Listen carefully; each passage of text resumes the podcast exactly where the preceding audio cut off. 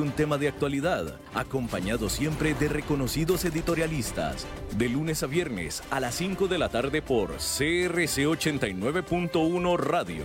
A las 5 con Alberto Padilla. Hola, ¿qué tal? Saludos, bienvenidos a esta emisión de A las 5 con su servidor Alberto Padilla. Muchísimas gracias por estarnos acompañando. Espero que esté teniendo un buen inicio de semana, el cual está llegando a su fin. Eh, antes que nada, quiero agradecerle muchísimo a, eh, Fernando Francia que haya estado con ustedes acompañándolos durante toda la semana pasada.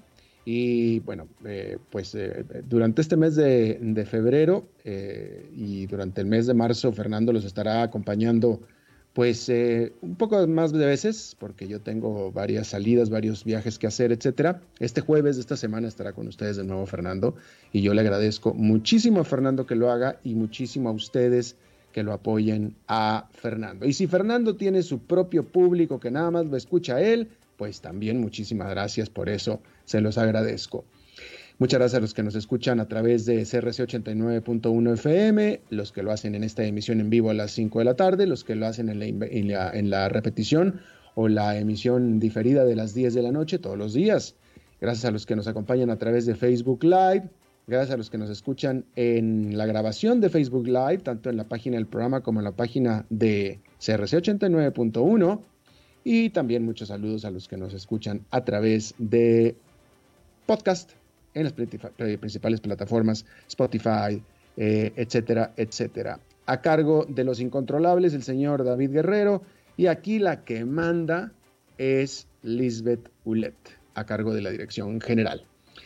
Bien, vámonos rapidísimamente a ver qué fue lo que pasó en este brutal día para las acciones no nada más de Estados Unidos, sino de todo el mundo.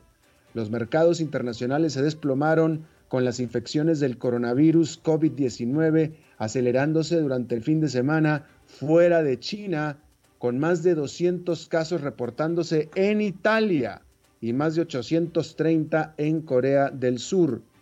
Y es que los inversionistas están cada vez más dándose cuenta que los de, sobre los verdaderos riesgos que el COVID-19 representa para las utilidades de las empresas globales y el crecimiento económico de los países. Hasta la semana pasada, los mercados accionarios de Estados Unidos venían rompiendo récords en medio de la explosión de la epidemia. Pero este lunes llegó el golpe de realidad y esta realidad vino con dientes y con garras. Los tres indicadores principales iniciaron la jornada con desplomes del 3% y de ahí no salieron.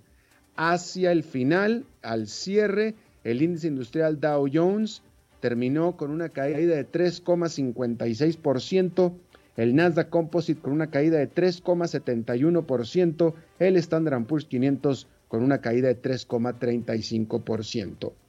Fíjese que le estoy dando porcentajes, los puntos no importan, no importa la cantidad de unidades, eh, es bonito informarlas y entre, eh, entre más sean, más, más suena la cifra, ¿no? Pero lo que verdaderamente importa es el porcentaje. Eso es realmente lo que importa y eso fue lo que cayeron ahora estos indicadores.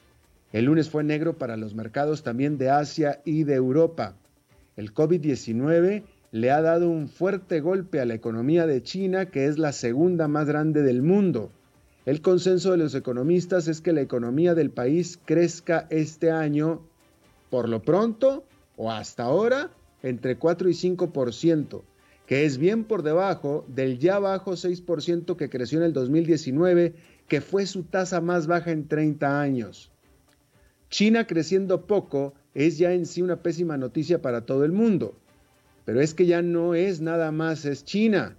Ahora el resto de las grandes economías del mundo están dando señales también ominosas. Japón, la tercera economía mundial, reportó que su economía se encogió 1,6% durante el cuarto trimestre del año pasado, con el país absorbiendo los efectos de un aumento de impuestos al consumo y encima un devastador tifón, es decir, huracán. Nada más que de aquel lado se le llaman tifones. Se trata de la mayor contracción económica trimestral desde el 2014 para Japón. Luego está Alemania, la principal economía europea que se detuvo por completo justo antes del brote del COVID-19 por los problemas de su componente principal, que es la industria manufacturera. Y las estimaciones apuntan a que el actual, el corriente primer trimestre del año será recesivo para Alemania. Pero algunas economías pequeñas están también mostrando fuerte debilidad. Hong Kong está en ya en recesión y todo indica que Singapur va para allá y los números de Indonesia al cuarto trimestre fueron los peores registrados en tres años, mientras que los de Malasia fueron los peores en diez años. India también se desaceleró durante el 2019. Ahora, encima de todo, Estados Unidos parece comenzar a dar malas señales.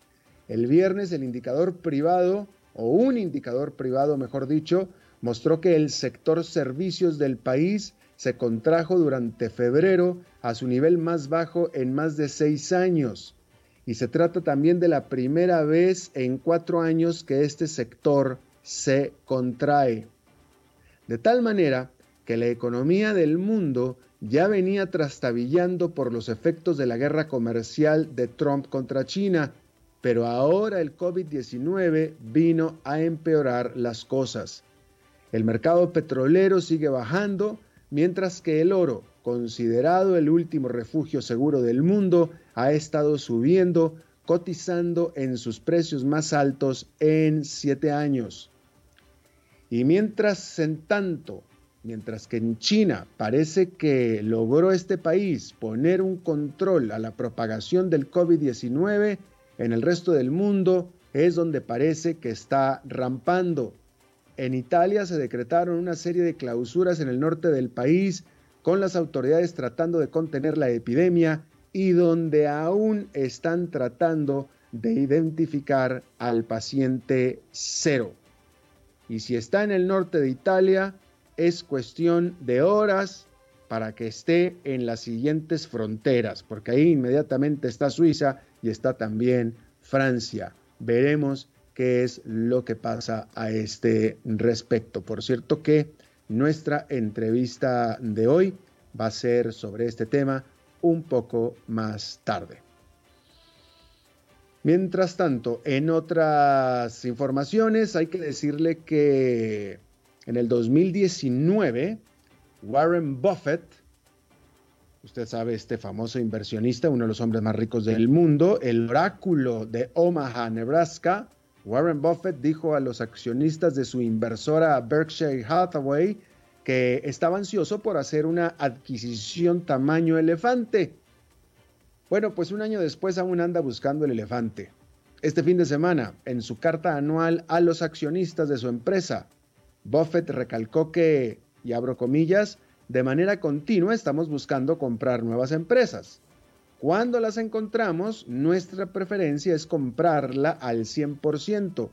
Sin embargo, son raras las oportunidades de hacer grandes adquisiciones que tengan nuestros atributos requeridos. Añadió Buffett, es más seguido que en un mercado accionario debilitado se presente la oportunidad de comprar una gran parte, pero no controladora, en empresas listadas en el mercado que cumplan con nuestros estándares. Son algunas de esas grandes compras no controladoras las que le han hecho a Berkshire Hathaway últimamente estar cotizando por debajo del mercado en general. Grandes inversiones que hizo en Delta Airlines y también en Wells Fargo, una de las mayores aerolíneas de Estados Unidos y el mayor banco del país respectivamente, han tenido pobres desempeños y han hecho que la acción de Berkshire Hathaway haya subido solamente un 12% durante el año pasado que es bastante, pero que es mucho menos que el más de 20% que ganó el indicador Standard Poor's de 500 acciones. Bueno, la semana pasada se dio una noticia financiera o de la industria financiera muy importante que fue que Morgan Stanley, este legendario banco de Wall Street, compró a E-Trade. La gran pregunta es ¿por qué? ¿Para qué? Bueno, decir que desde la crisis financiera de hace ya más de 10 años, los grandes bancos de Wall Street han estado renuentes a hacer grandes adquisiciones. Pero pues eso cambió justamente la semana pasada porque la adquisición de la empresa de corretaje en línea o la casa de bolsa en línea E-Trade por parte del legendario Morgan Stanley por 13 mil millones de dólares es una monumental movida que recalca la seriedad con la que este banco de inversión quiere entrar al mercado de los clientes de a pie. Morgan Stanley hizo su nombre a través de las décadas en el mercado de la banca de inversión y operaciones de corretaje, pero la decisión de priorizar la administración de fondos, que es una fuente de ingresos más confiable, pues tiene mucho sentido. Sin embargo, la pregunta es si tiene tanto sentido como para pagar el precio que pagó, porque Morgan Stanley pagó por E-Trade una prima, es decir, un premio de más de 30% de su valor al día de la compra. ¿Sí? Entonces, eh, es decir, es decir, si tu acción vale 1, yo te voy a dar 1,3. Nada más para que estemos todos contentos. Eso fue lo que dijo Morgan Stanley. Con la adquisición, este banco se hace de más de 5,2 millones de clientes inversionistas con activos de más de 360 mil millones de dólares. Eso le trae mucha diversidad a la división de administración de fondos del banco, que actualmente tiene solo 3 millones de clientes con 2.700 millones de dólares. Las empresas dijeron que una vez que se concrete la operación, el 57% de las utilidades antes de impuestos de Morgan Stanley provendrán de su división de administración de fondos, más del doble del, 23, del 26% que generaba hace 10 años. Pero eso no es todo. Morgan Stanley también estaba apeteciendo el negocio de E-Trade, de administración de fondos, de pensiones de clientes corporativos de E-Trade. Sin embargo, nada de eso despeja las preocupaciones por el precio que pagó por E-Trade. Por lo pronto, las acciones del banco de Morgan Stanley reaccionaron con caídas y se espera que siga esta tendencia al menos por el corto plazo. Hablando rápidamente del el 737 MAX, que usted sabe que aquí le estamos siempre siguiendo la pista al 737 MAX, este avión de la Boeing que fue ordenado a quedar aterrizado ya va a cumplir un año en marzo. Bueno, pues digo, todas las expectativas, acuérdese que todo mundo tiene expectativas de que en cualquier momento empiece a volar, ¿no? Este, tenía expectativas de que empezara a volar durante el verano, es decir, entre junio y agosto del año pasado, y eso se ha, estado recorriendo y recorriendo y recorriendo, y ahora pues todas las expectativas están en que vuele en el verano de este año, un año después, entre junio y agosto. Bueno, al respecto solamente decirle que Southwest Airlines, que es la aerolínea que más 737 MAX había adquirido a la Boeing, la Southwest Airlines por lo pronto ya eliminó de su agenda, eliminó de su itinerario de viajes al 737 MAX hasta el 10 de agosto. O sea, lo que es Southwest, que es el principal operador de estos aviones que no pueden volar, es por lo pronto ya no cuenta con ellos mínimo hasta el 10 de agosto. Mínimo. Era eh, por lo pronto lo que quería mm, informarle a este respecto. Vamos a hacer una pausa y regresamos con nuestra primera entrevista.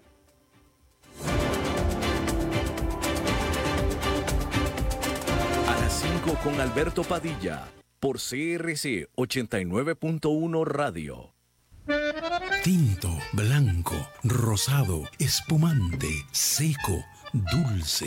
El vino es como los amigos, proviene de diferentes cepas y familias convertidas en bodegas de tradición. La Iride, una bodega personal establecida en Mendoza, Argentina, produce vino de exportación con la calidad de Mendoza, expresada en taninos frescos, frutales, remembranzas de tabaco y chocolate. Una fiesta al paladar. La Iride, vinos argentinos de tradición. Desde Maipú, Mendoza, la tierra del olivo nos llega aceite de oliva Laur. Su delicada y elegante textura, así como su afrutado aroma vegetal, lo convierten en un aceite especial para paladares exigentes. Disponible en tres variedades: Laur Cruz de Piedra, Laur Aceite de Oliva Extra Virgen y Laur Gran Mendoza Aceite de Oliva Extra Virgen. Lo mejor de tres zonas en una sola botella. Galardonado con el Gran Prestige Gold en el Terra Olivo 2018. Aceites de oliva Laur no pueden faltar en tu mesa. De venta en todas las tiendas, don Fernando.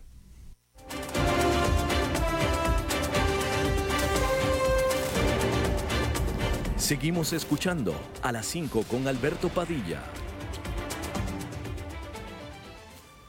Bueno, muchísimas gracias por continuar eh, con nosotros. Bueno, eh, alrededor del mundo se está haciendo la misma pregunta pero hay un lugar en el que no. Pero por lo pronto la pregunta que se están haciendo alrededor del mundo, ciertamente los países latinoamericanos se están preguntando por qué nuestras monedas se están devaluando. Bueno, pues no es tanto que las monedas latinoamericanas o del resto del mundo se estén depreciando como el hecho de que el dólar es el que ha estado apreciándose.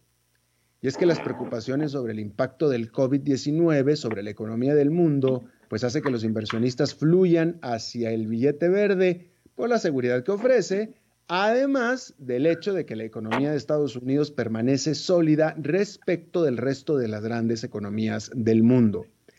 El indicador del valor del dólar se encuentra en sus niveles máximos desde abril del 2017 y el resto de las monedas del mundo pues son las víctimas. Tan solo la segunda moneda más importante del mundo, o, presuntamente más importante, ¿no? Que es el euro, se encuentra en sus niveles mínimos ante el dólar en 34 meses.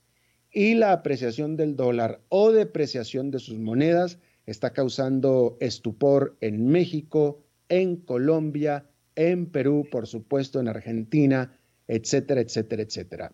Hay un país, sin embargo, que es la excepción. Y yo diría que es la excepción a la regla, porque no sé en qué otro país no está sucediendo. Aquí está la nota que yo le acabo de leer.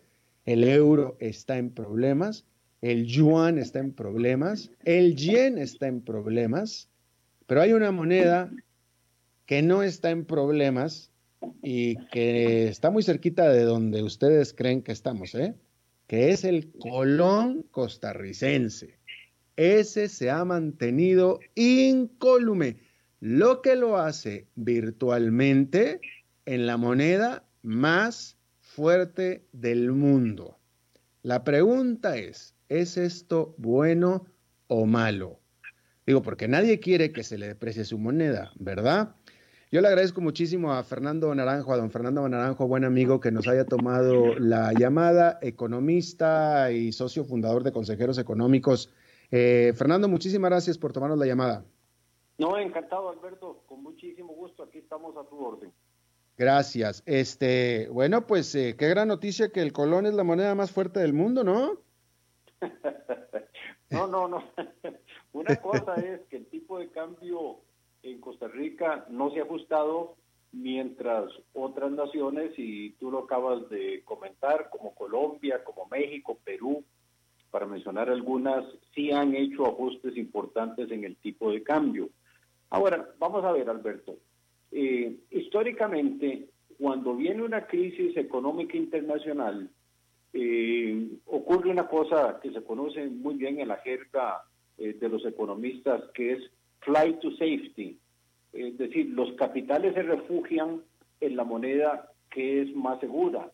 Y en este caso, la moneda más segura, por una serie de circunstancias, es el dólar de los Estados Unidos, porque Europa ha venido enfrentando desde hace muchos años muchos problemas, ¿verdad?, internos.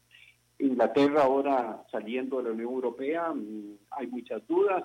Y desde luego la coyuntura por el coronavirus eh, del impacto que eso va a tener en la economía china, eh, va a llevar que sin duda alguna mm, no solo eh, la producción china va a caer, pero posiblemente va a venir un, algún ajuste en el tipo de cambio de China. Entonces, estas circunstancias son las que hacen que el dólar se haya fortalecido mucho desde hace un tiempo, pero posiblemente se va a fortalecer más todavía en las próximas semanas. Eso es lo que a mí me parece. Ahora, el Colón, como bien lo dijiste, eh, no ha tenido prácticamente ajustes a lo largo de 10 años ya, Alberto. Ha tenido oscilaciones, pero no ha tenido ajustes importantes. Y desde el primero de enero al día de hoy, prácticamente tenemos el mismo tipo de cambio. Ha habido algunas oscilaciones a la baja, algunos ajustes al alza, pero el tipo de cambio arrancó en 573 colones por dólar y hoy está en 573 colones por dólar.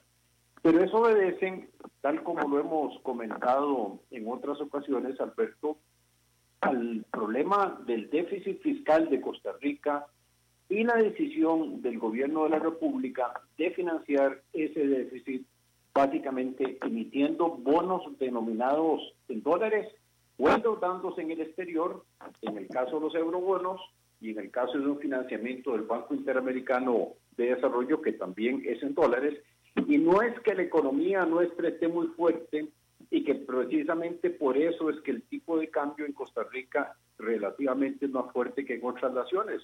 Es simplemente un fenómeno de la, del problema fiscal que tenemos y cómo el gobierno se ha financiado, lo que ha traído capitales del exterior o un endeudamiento relativamente fuerte del gobierno en los últimos meses eh, en préstamos y títulos denominados en dólares. claro, eh, eh, don Fernando, y muchísimas gracias. yo, obviamente que, digo, le, digo al público que yo hice la presentación un tanto con humor negro, puesto que esta circunstancia de que el dólar esté tan fuerte y que aparentemente el colón también, a diferencia del resto de las monedas de todo el mundo, no puede ser una situación positiva.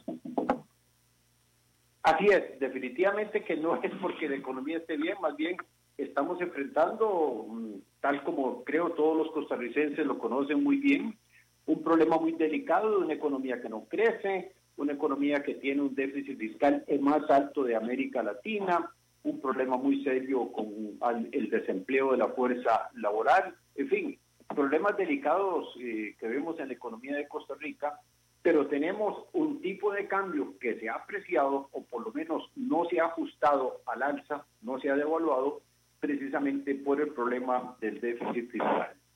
Ah, ahora, don Fernando, una pregunta, eh, digo, para que nos lo aclare. Vaya, más que una pregunta, es una afirmación, usted me va a decir si es cierto o no. Esto hace el, hecho de que el colón se esté defendiendo también, digámoslo así, del dólar, eh, hace a Costa Rica un país caro en dólares. Sin la menor duda.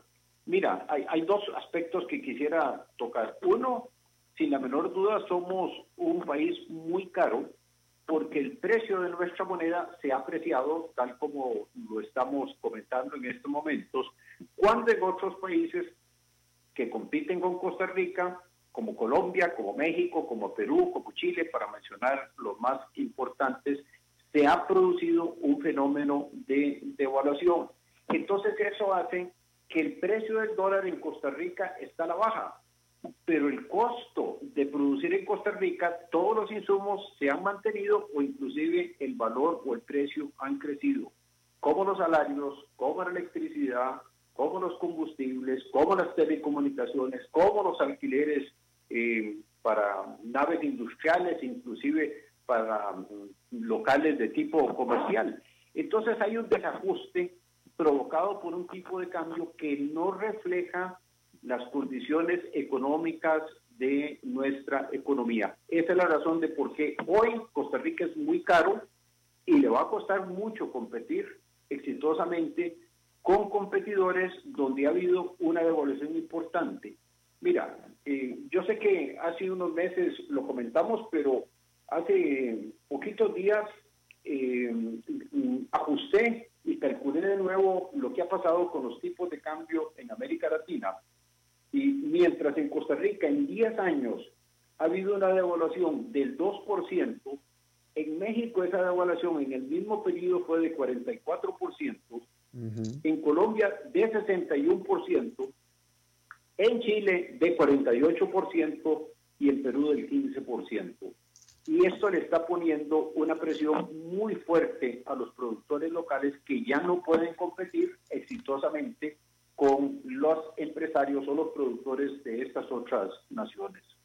Claro, claro. Y, otro, otro punto importante. Eh, vamos a suponer que yo soy un turista en Estados Unidos, que casualmente lo soy porque en este momento estoy en Estados Unidos y puedo ser turista en Estados Unidos. Y que yo tengo dólares, obviamente, porque estoy en Estados Unidos.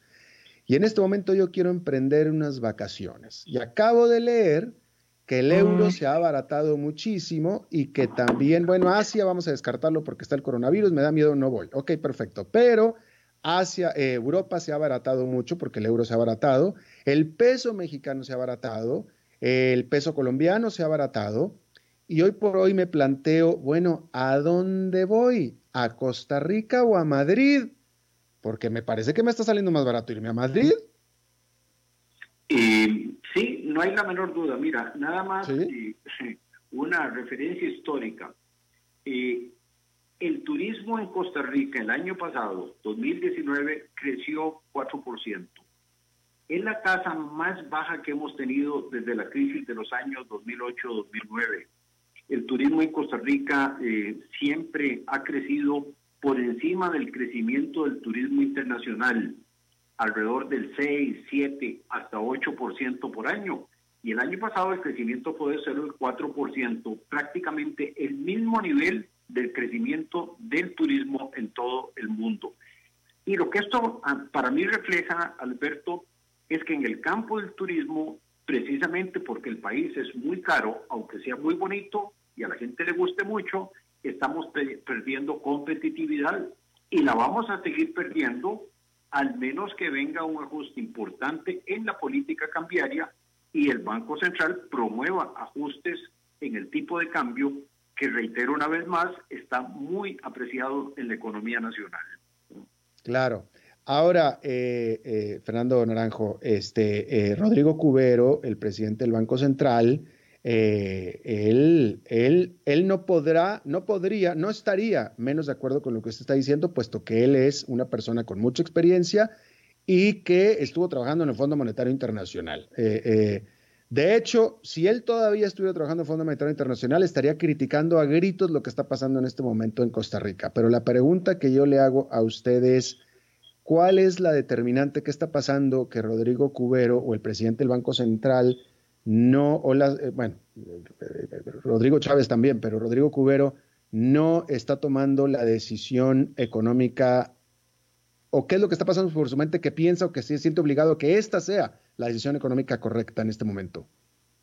Bueno, yo no puedo decir, Alberto, que sea correcta o incorrecta. Lo que a mí me parece es que la decisión de política económica que el gobierno está siguiendo es proteger a los consumidores costarricenses garantizarles que la inflación se mantenga dentro de los rangos previstos por el Banco Central. Y uno de los elementos para lograr eso es precisamente apreciar la moneda. Y como tenemos un nivel de reservas internacionales muy alto por el problema del endeudamiento externo generado por el gobierno, entonces eso facilita que realmente no haya necesidad de ajustar el tipo de cambio al alza. Eh, no es que sea incorrecta eh, esta política económica. Lo que pasa es que es una política económica para proteger al consumidor, pero está castigando muy fuertemente al productor nacional. Eso es realmente lo que estamos viendo eh, ya desde hace muchos meses o ya algunos años en la economía nacional. Pero, pero, don Fernando, no, no quiero, vaya, yo no, no, quiero sacarle declaraciones que usted no quiere dar y ya me dijo que usted no la quiere dar, pero perdóneme, pero usted sí puede calificar si es correcta o incorrecta la política. Los resultados ahí están a la vista. Mire, si yo estuviera en ese puesto, manejaría diferente la política económica. A mí me preocupa de sobremanera, Alberto, que esta economía está creciendo apenas un 2%, ¿verdad? Eh, tal como lo estimó el Banco Central, e inclusive vea que el mismo Banco Central reiteró hace pocas semanas en el programa macroeconómico para este año 2020 que el crecimiento del banco estimado por el Banco Central para este año es 2.5%.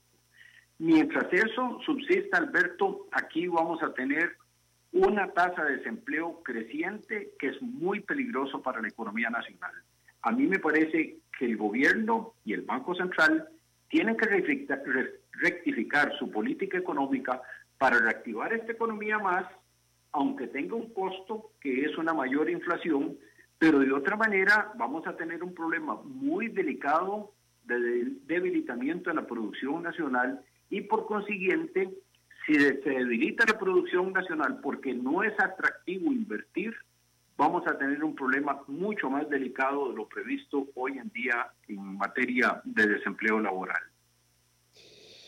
Bueno, pues ahí está. Don Fernando Naranjo, economista y socio fundador de Consejeros Económicos y Financieros CEPSA. Este, te agradezco muchísimo, como siempre, tu buena disposición a charlar con nosotros, Fernando. No, con todo gusto, Alberto. Siempre estamos a la orden y me encanta más bien la oportunidad de explicarles a los costarricenses algunos de estos elementos que son muy importantes para que eh, toda la gente se forme su propio criterio. Definitivamente importantes. Gracias, don Fernando. Hasta la próxima. Un abrazo, Alberto. Gracias. Igual. Igualmente. Bueno, vamos a una pausa y después, eh, aquí estuvimos hablando de la circunstancia económica de Costa Rica. Después de esta pausa, regresamos con otra entrevista para hablar de la circunstancia económica mundial. A las 5 con Alberto Padilla, por CRC 89.1 Radio. Tinto, blanco, rosado, espumante, seco dulce. El vino es como los amigos, proviene de diferentes cepas y familias convertidas en bodegas de tradición. La Iride, una bodega personal establecida en Mendoza, Argentina, produce vino de exportación con la calidad de Mendoza, expresada en taninos frescos, frutales, remembranzas de tabaco y chocolate. Una fiesta al paladar. La Iride, vinos argentinos de tradición. Desde Maipú, Mendoza, la tierra del olivo nos llega aceite de oliva laur. Su delicada y elegante textura, así como su afrutado aroma vegetal, lo convierten en un aceite especial para paladares exigentes. Disponible en tres variedades: Laur Cruz de Piedra, Laur Aceite de Oliva Extra Virgen y Laur Gran Mendoza Aceite de Oliva Extra Virgen. Lo mejor de tres zonas en una sola botella. Galardonado con el Gran Prestige Gold en el Terra Olivo 2018. Aceites de oliva Laur no pueden faltar en tu mesa. De venta en todas las tiendas, don Fernando.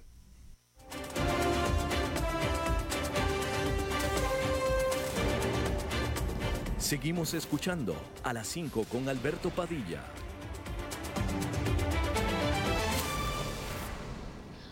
Bueno, como estábamos viendo al principio del programa, eh, se dieron en esta ocasión fuertes desplomes accionarios, eh, los cuales vaya, son solamente un indicador, pareciera, o vamos a ver si, si es así un indicador respecto de la situación económica del mundo en general. Yo le agradezco muchísimo que me tome la llamada de nuevo a, Alberto Bernal, eh, mm, director de estrategia global de, X, de XP o XP Investments. Eh, en Miami. Y bueno, primero que nada, te saludo con mucho gusto, Alberto. Tenerme en tu programa, para mí un placer hablar contigo y, qué bueno hablar contigo otra vez, hacía un ratico que no hablábamos. Hacía un ratico que no hablábamos, efectivamente, mi querido Tocayo. Oye, este, bueno, Alberto, Alberto, tú precisamente eres director de estrategia global, así es que estas cosas te las sabes al dedo. Este, yo creo que la primera pregunta que te tendría que hacer, ¿tú has ajustado tus estimaciones de crecimiento mundial eh, a raíz de esta epidemia del coronavirus que apenas acaba de empezar a mediados de enero? Mira, yo ajusté mi expectativa de crecimiento de China del 5.9% al 5.7% durante el 2020 y la expectativa de crecimiento de China en el primer trimestre desde 6% hasta 4.5%. Ahora, eh, viendo la, situación eh, actual, yo creo que es posible que en los próximos días yo ajuste mi, expectativa de crecimiento en el primer trimestre de 4.5 a 4%. Entonces podría haber un, un golpe adicional en la economía eh, digamos, de China total en, el año. Eh, la novedad para mí más importante es Italia, ¿no? O sea, eh, la cantidad del brote que se está viendo en Italia, que yo creo que sí pone un riesgo adicional para la economía global, porque es muy probable, viendo lo que está pasando, es muy probable que Italia tenga una recesión en el, o, no tenga una recesión, sino por lo menos tenga un pésimo primer trimestre y, eso pondría un riesgo a la baja en el crecimiento económico de Europa. Eh, eh, Tocayo, si me permites, yo creo que, y, la audiencia de golpe va a decir, pero bueno, pues esto que está diciendo Bernal, pues tampoco se ve tan, tan agresivo, tan malo, etcétera, etcétera. Y yo creo que es importante eh, poner por encima del amarillismo necesario de los titulares de prensa la realidad detrás de todas estas cuestiones. ¿A qué me refiero? Déjame darte un ejemplo. En China, eh, la compañía Apple anunció que iba a cerrar todos sus almacenes por el coronavirus. Entonces Alberto Bernal en su primera reacción dijo, uy, esto es terrible para Apple, eh, implica esto, seguramente esto implica que Apple no va a vender iPhones durante el primer trimestre. Pues fíjate lo equivocado que estaba yo, Alberto, porque me puse a, revisar la realidad de las ventas de Apple en China y encontré que el 98% de las ventas de Apple en China se hacen en Internet.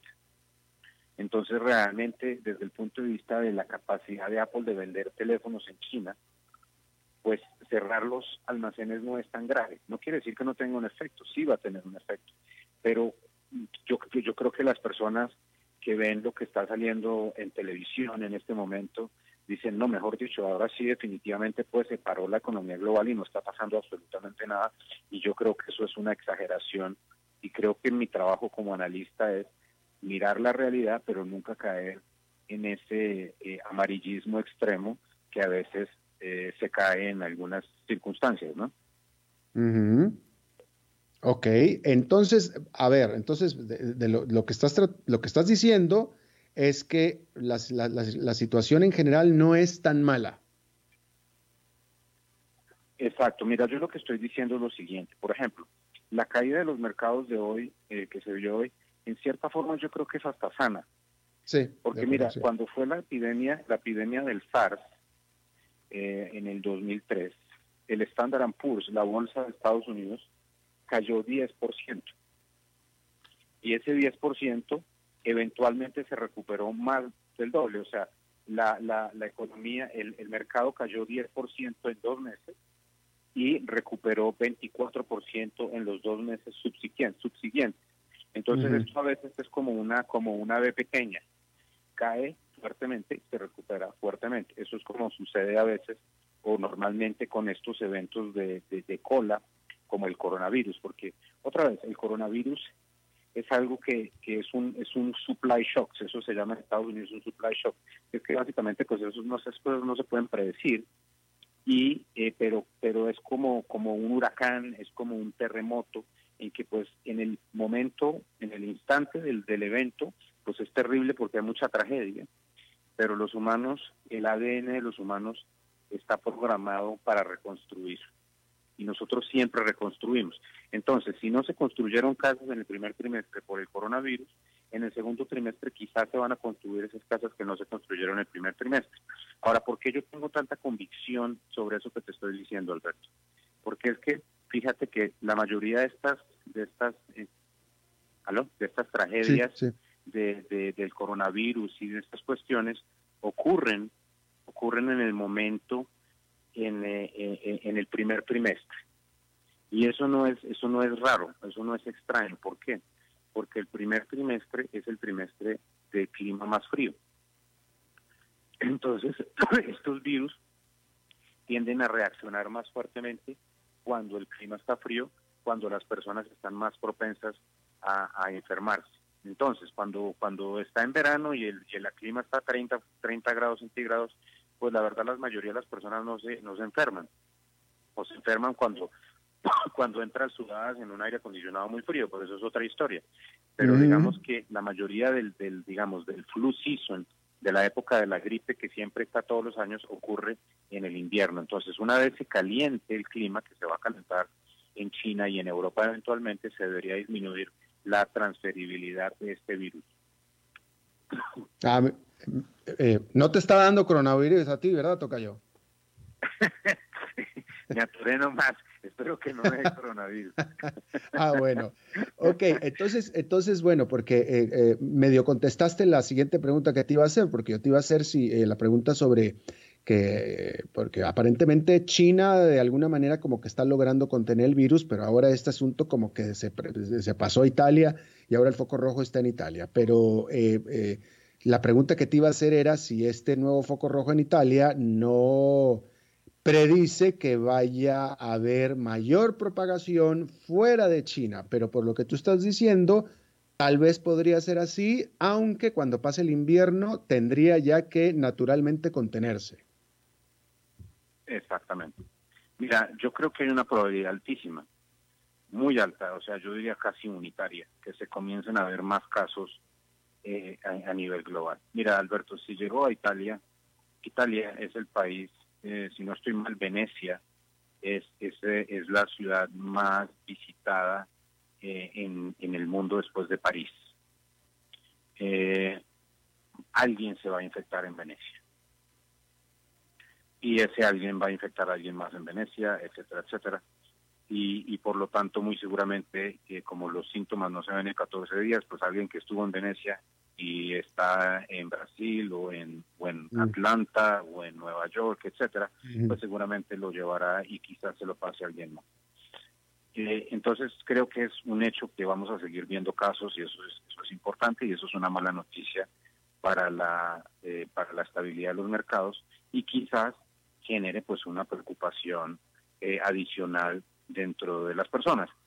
Pero un dato más que me parece muy importante eh, darle a la audiencia, Alberto, porque es que, pues obviamente esto esto no vende, pero es importante decirlo.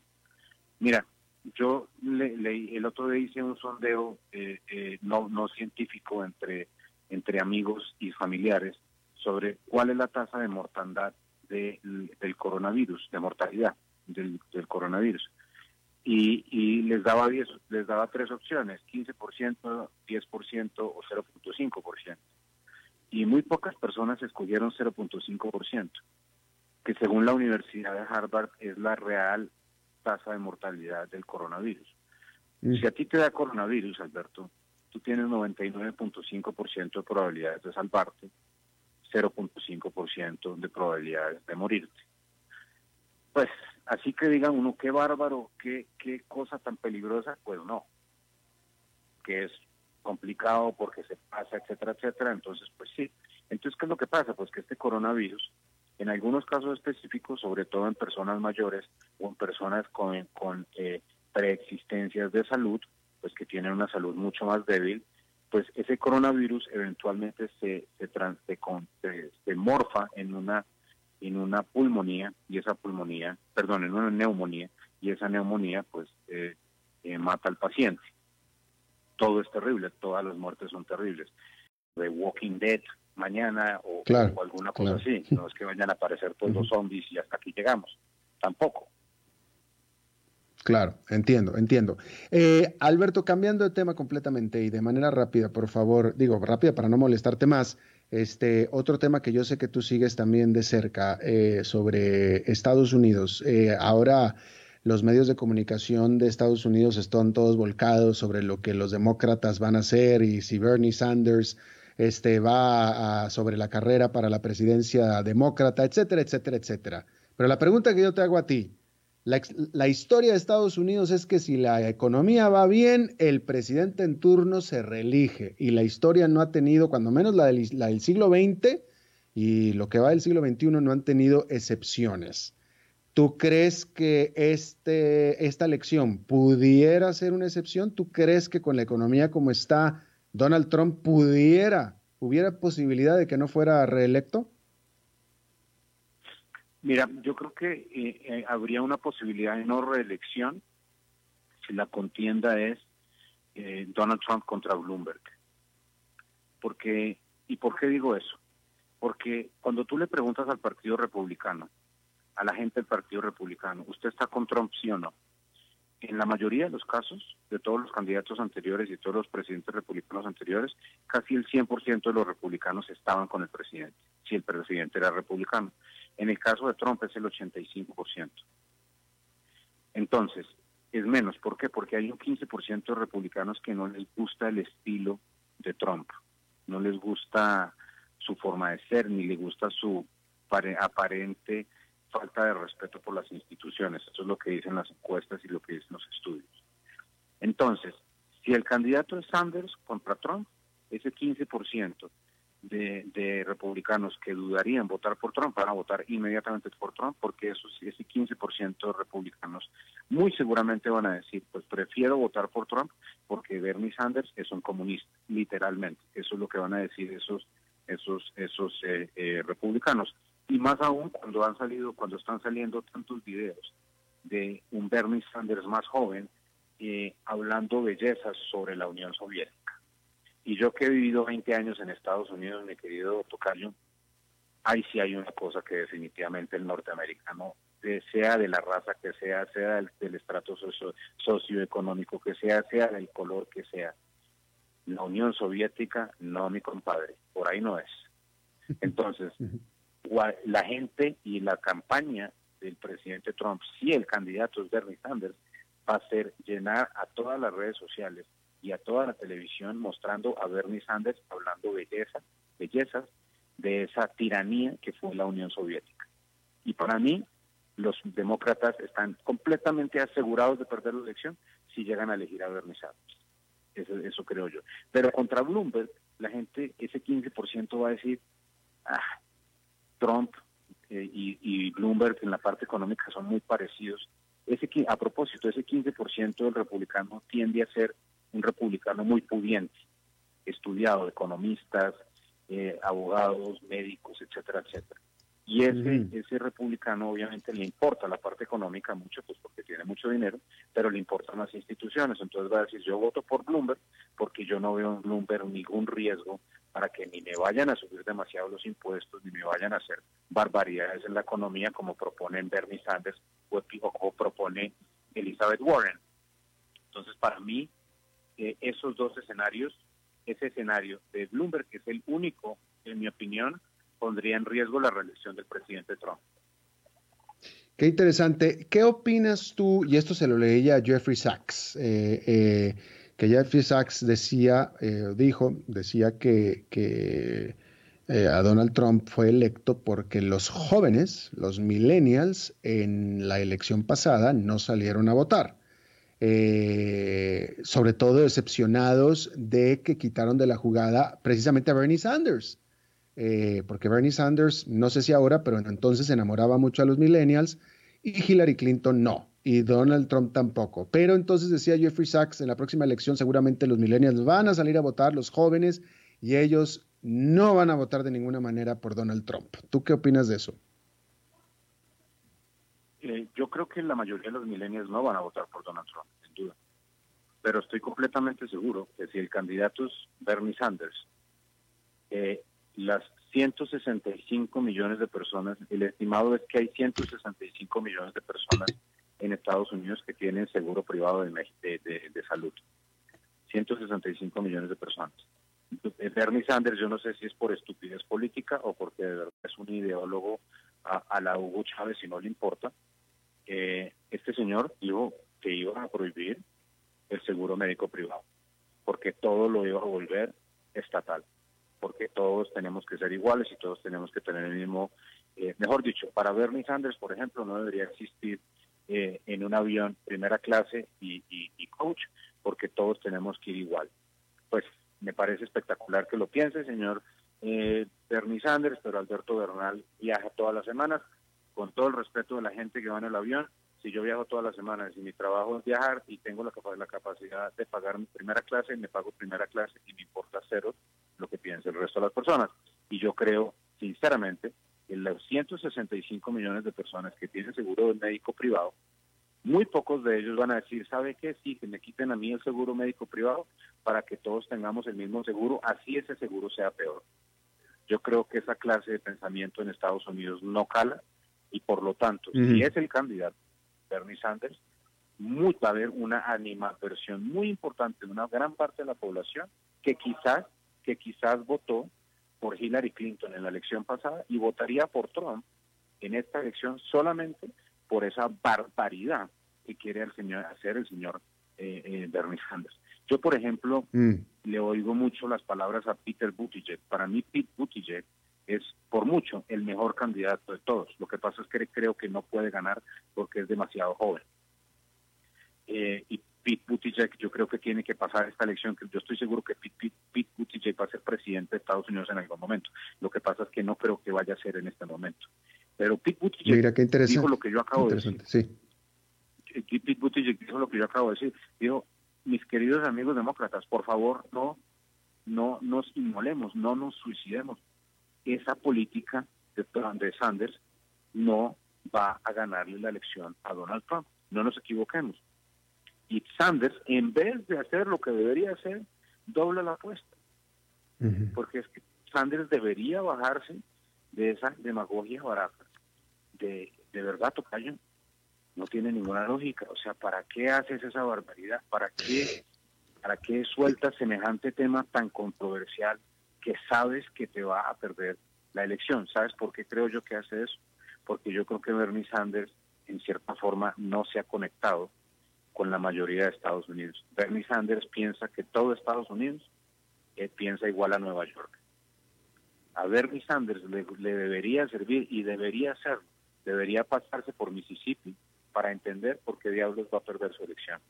Claro, buen punto. Pero ahora, eh, eh, eh, ¿crees que, bueno, la elección pasada el Partido Demócrata, y se demostró, conspiró para sacar a Bernie Sanders de la jugada a favor de Hillary Clinton? Aún así perdieron la elección. ¿Crees que en esta ocasión lo vayan a elegir a, a Sanders el Partido Demócrata o se va a ir con Bloomberg o qué?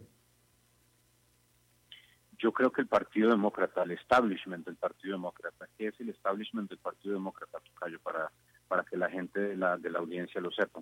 El establishment del, Partido Demócrata son los políticos profesionales del Partido Demócrata que tienen todo por perder. ¿A quiénes me refiero? Me refiero a los gobernadores, los alcaldes, los senadores, los concejales y los miembros de la Cámara de Representantes. Ellos saben ellos saben, esos, esos miembros del Partido Demócrata que ya están elegidos, saben que elegir a Sanders es un error garrafal, porque las ideas de Sanders son demasiado, demasiado revolucionarias para un país como Estados Unidos. Estados Unidos no es Dinamarca, Tocayo. Eh, en Estados Unidos tú no puedes decir, como dice Sanders, que vamos a prohibir el fracking. ¿Sabes por qué? Porque si Estados Unidos prohíbe el fracking, pasa de producir 14 millones de barriles de petróleo al día a producir 6 millones de barriles de petróleo al día. Lo que quiere decir que Estados Unidos tendría que importar 8 millones de barriles de petróleo al día del Medio Oriente, lo que implicaría que vuelve a perder la capacidad de gestión en el Medio Oriente. Eso lo sabe hasta un niño de quinto de primaria. Entonces, cuando Bernie Sanders dice esa barbaridad, no solamente se echa encima a la mayoría de las personas que conocemos los números, sino que se echa encima a un Estado completo que se llama Texas. Imagínate tú lo que le pasa a Texas, donde este señor le dé por prohibir el fracking. El milagro económico de Estados Unidos se llama Texas. Es un, es un estado con tasas de desempleo brutalmente bajas eh, y con un, con un crecimiento espectacular. Y uno de los lugares, digamos, Houston y Dallas, están volando en, en nuevas inversiones, no solo en petróleo, sino en tecnología, en, energías alternativas, etcétera. Porque lo que muestra la historia, Tocayo, es que cuando hay dinero, como hay en Texas hoy en día, hay opciones de hacer todo. Cuando no hay dinero, no se puede hacer nada. Punto. Claro. Bueno, Claro.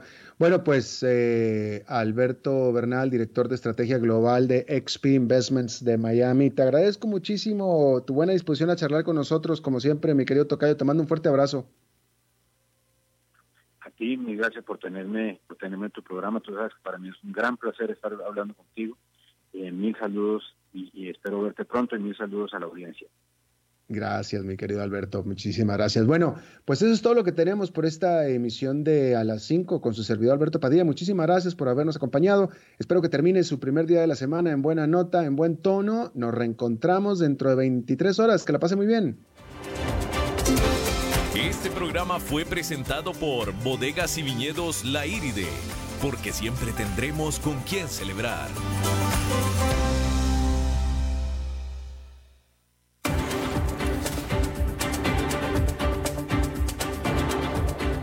Concluye a las 5 con Alberto Padilla.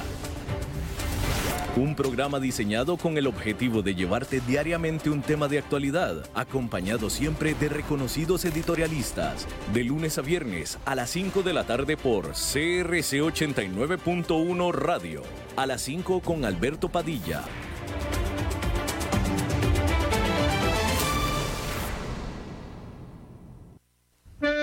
Tinto, blanco, rosado, espumante, seco, dulce. El vino es como los amigos. Proviene de diferentes cepas y familias convertidas en bodegas de tradición. La Iride, una bodega personal establecida en Mendoza, Argentina, produce vino de exportación con la calidad de Mendoza, expresada en taninos frescos, frutales, remembranzas de tabaco y chocolate. Una fiesta al paladar. La Iride Vinos argentinos de tradición. Desde Maipú, Mendoza, la tierra del olivo nos llega aceite de oliva laur. Su delicada y elegante textura, así como su afrutado aroma vegetal, lo convierten en un aceite especial para paladares exigentes. Disponible en tres variedades: Laur Cruz de Piedra, Laur Aceite de Oliva Extra Virgen y Laur Gran Mendoza Aceite de Oliva Extra Virgen. Lo mejor de tres zonas en una sola botella. Galardonado con el Gran Prestige Gold en el Terra Olivo 2018. Aceites de oliva Laur no pueden faltar en tu mesa. De venta en todas las tiendas, don Fernando.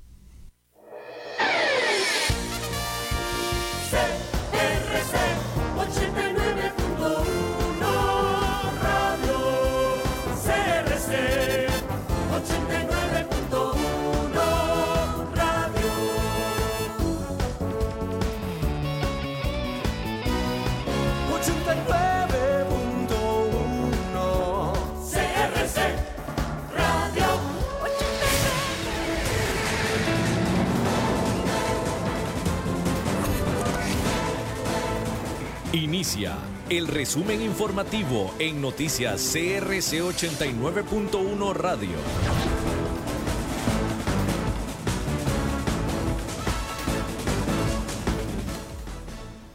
Hola, ¿qué tal? Son las 10 y... las 5 de la tarde con 59 minutos y estos son nuestros titulares.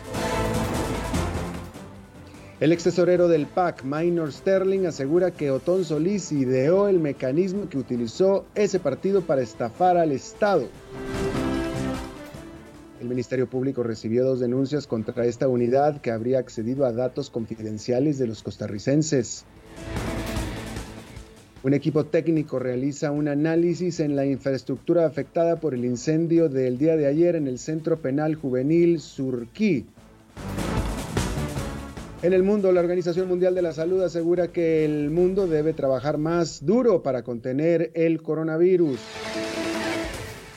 Y en los deportes, el Consejo Director, el, Consejo Director de la UNAFUT destituyó a Luis Guillermo Alán como presidente del Comité de Competición y ratificó los puntos a Guadalupe, Limón y Saprissa. Asamblea Legislativa. El ex tesorero del Partido Acción Ciudadana, PAC, Minor Sterling, señaló que el fundador de ese partido, Otón Solís, ideó el mecanismo para estafar al Estado en la campaña del 2010. Sterling compareció ante la Comisión Legislativa que investiga las campañas del PAC en el 2002, 2006 y 2010. El ex tesorero tildó a Otón Solís de cínico, engañador y mentiroso